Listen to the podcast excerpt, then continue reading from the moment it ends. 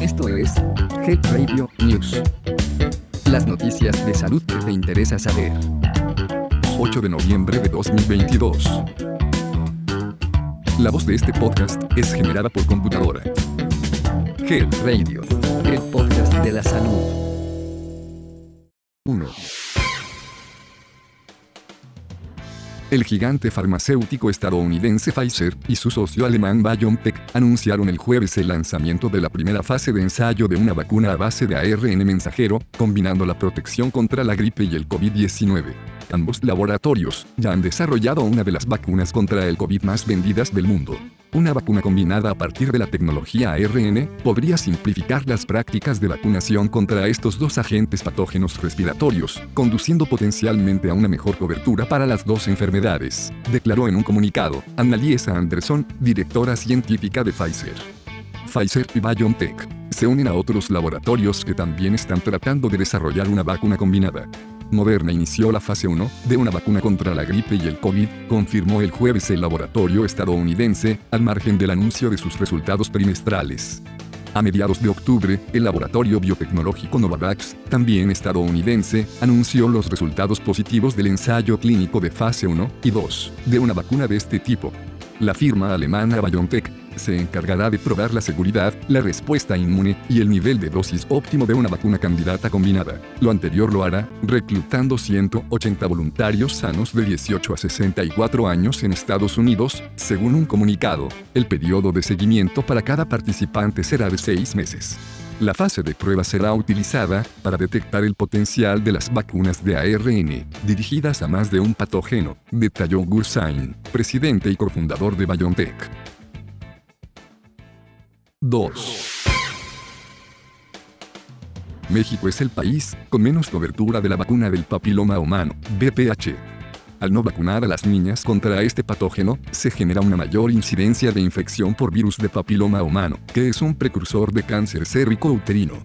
Según datos de la Organización Panamericana de la Salud, OPS, el 0.5% de las niñas en México estaban vacunadas en 2021, mientras que la vacunación en los niños era del 0%. El país con mayor cobertura fue Canadá, con 87% en niñas y 73% en niños. A partir de 2019, las dosis de vacunación en México comenzaron a bajar drásticamente, según datos de la Secretaría de Salud difundidos por el colectivo Cero Desabasto. En 2017 el gobierno mexicano aplicó 1.353.542 dosis de vacunas. En 2019 fueron 953.765 dosis, y para 2021 solo 24.484. En 2018 los principales fabricantes de esta vacuna anunciaron que disminuirían su producción. Aún así, en 2021, Brasil, Chile, Perú y Argentina registraron una cobertura superior al 50% entre la población infantil femenina. El resto de los países de América, de alguna manera u otra, sí pudieron vacunar a sus niñas. Pero en México esto no sucedió.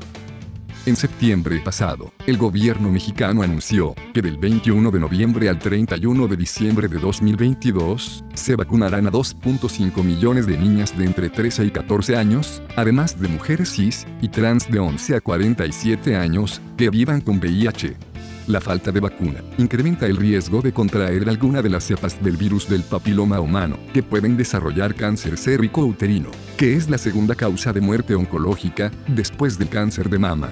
Así que, ya lo sabes, busca la forma de vacunar a tus hijos menores contra esta enfermedad, y prevé problemas futuros. 3. En Puebla, en medio de la pandemia de COVID-19, las muertes por diabetes registraron un aumento de 57%. El padecimiento se colocó como la tercera causa de muerte en la entidad, solo por detrás de los casos de enfermedades del corazón y de COVID-19. De acuerdo con el INEGI, en su estudio, de funciones generales registradas por entidad federativa, dentro del territorio poblano, cada hora con 6 minutos, muere una persona por diabetes mellitus. La diabetes mellitus es una enfermedad que se origina cuando el páncreas deja de producir suficiente insulina o el organismo humano no es capaz de usarla de manera eficaz. Desafortunadamente, México es el país que tiene las cifras más elevadas de personas que padecen esta enfermedad.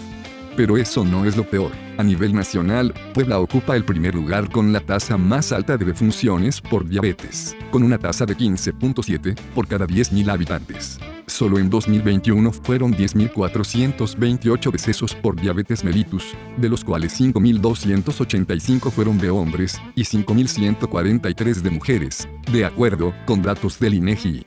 Ante esta situación, la población debe ser más reflexiva y adoptar una responsabilidad compartida de su salud, reconociendo que la diabetes mellitus puede derivar en graves complicaciones, que pueden ir desde la pérdida parcial o total de la vista hasta la amputación de extremidades e incluso la muerte.